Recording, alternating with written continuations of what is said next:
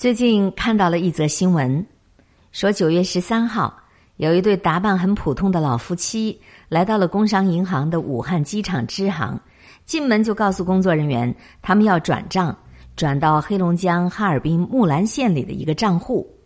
当工作人员问老人需要转多少钱的时候，老人的一句话让在场所有的人都震惊了：三百万，他们要转三百万巨款。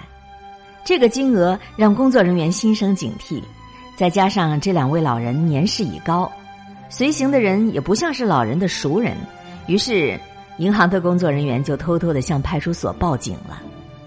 等民警匆匆忙忙赶到现场，经过调查核实，才确定，原来这一对老人是马旭和他的老伴儿。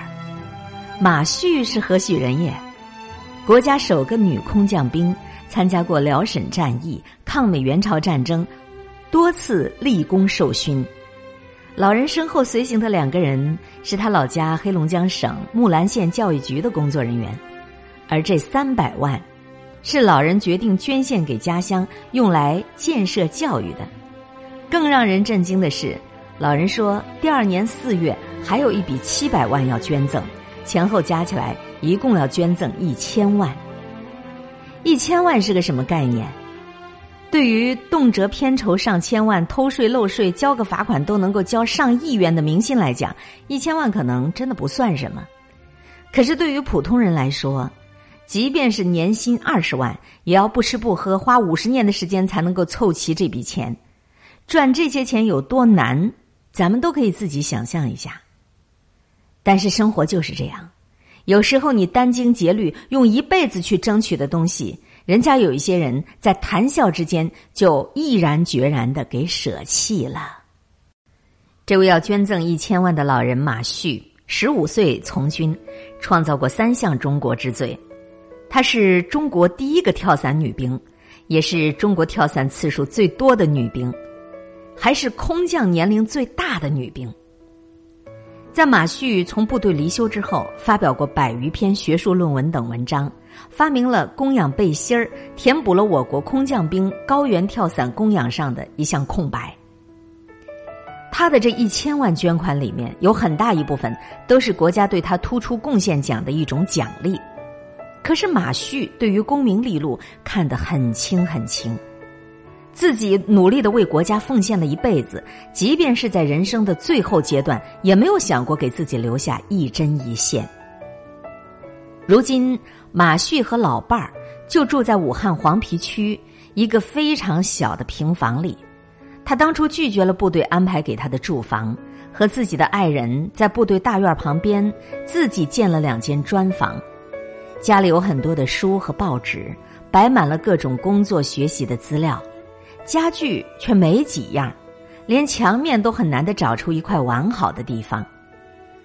两个人平时开销特别小，穿的都是部队的军装，吃的都是自己在院子里种的蔬菜，睡的床还是六七十年代的硬板床，那沙发也是四五十年前的老式沙发，都已经露出了破麻袋和棉絮了。直到老人签署了千万捐款协议的时候，他脚上的人造皮革鞋，人们才发现都是开了胶的，鞋底儿和鞋面早已经分家了。等到记者来到他家里采访的时候，他才拿出了平常过重要节日才穿的鞋，那双鞋也不过才十五块钱。远道而来的木兰县教育工作人员看了都觉得心里有些难受。一个能够捐出一千万巨款的人，谁能够想到，他过的是这样的生活？可是老人却非常不经意的笑了。我都八十六岁了，跟我一起的老战友和首长们相继都离开我好多年了，我还能够活着，这就是一种幸福啊！你觉得马旭老人傻吗？可能很多人都觉得挺傻的。但是，他自己觉得非常的幸福，这就足够了。人活一辈子，多少人是穷极一生都难以寻得个圆满。我们翻一翻每天的新闻，看到的都是有人在学生食堂里放发了霉的番茄，有人为了偷税漏税签署阴阳合同，还有的人打着创业的旗号到处的恶意圈钱。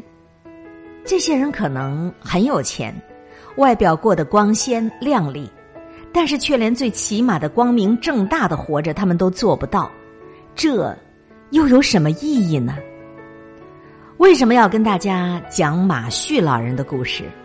就是因为。你没有发现吗？身边太多的人都被物欲横流的坏风气给带跑偏了。活着不仅仅是为了银行账户上的一连串的数字，活着不仅仅是你呼朋唤友的这种权利、人脉和声名。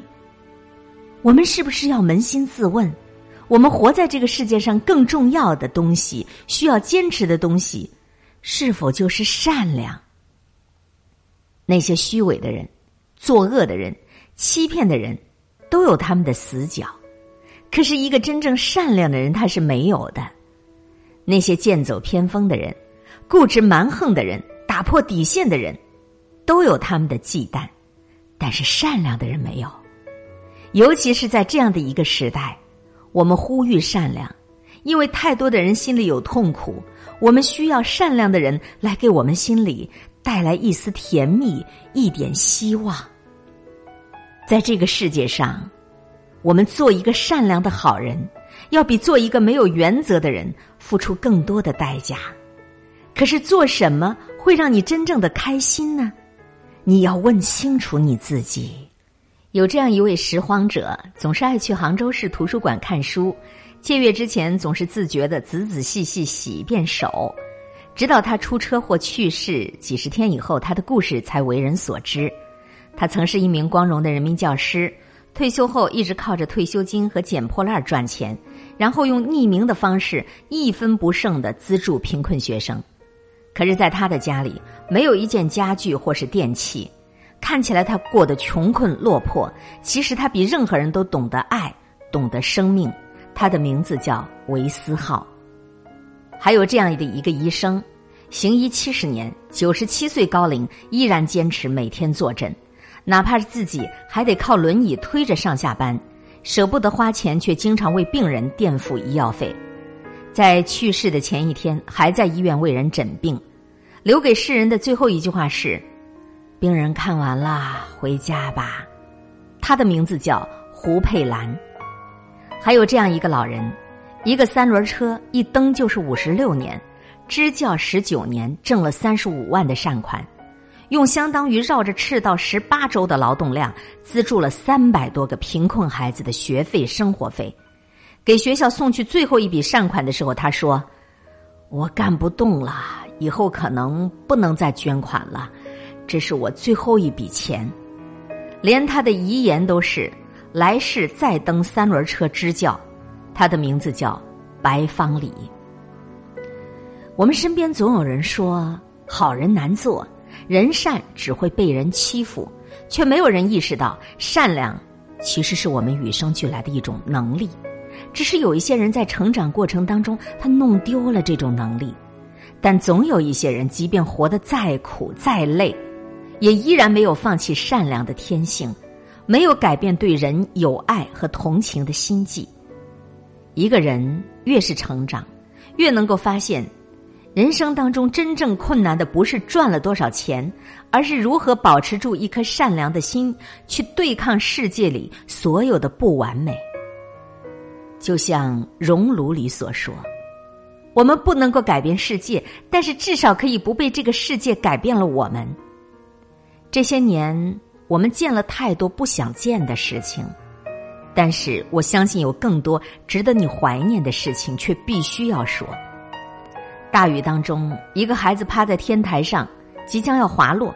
街边的行人纷纷驻足，围在楼底下，伸出双臂，用自己的身体来当孩子的安全气垫，生怕他有什么闪失。天气突变，一位老大爷还没来得及换上雨衣，路边的姑娘默默的将自己的雨伞举在了老人的头顶。即使是素未谋面，他还是选择将自己的善良交给别人。售票窗口前，一位大叔想买当天晚上到邳州的车票，却因为自己口袋里差二十块钱，只能无可奈何的改选了第二天中午出发的车次。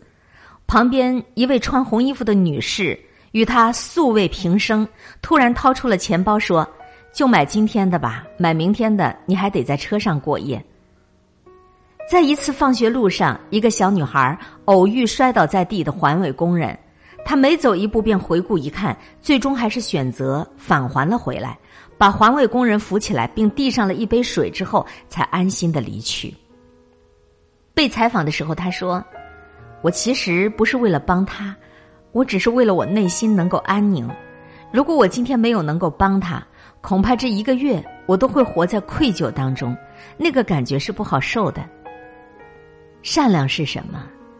善良不是故意的。”给别人做一件能够看得见的事情，善良是一件愉快并且自然而然的事情。就像有时候，善良就是为了让自己心安理得，这是一种本能，也是一种境界。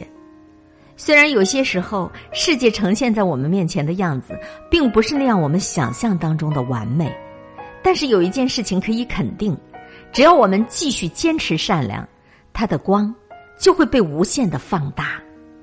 因为恶终究是恶，即便恶有时候一时占据了上风，它能够宣传的也只有人人深恶痛绝的恶。可是善良不一样，善良每战胜一次恶，它向整个社会传达的就是能够成几何倍数增长的光明。捡起善良吧，捡起善良，你就是那个发光的人。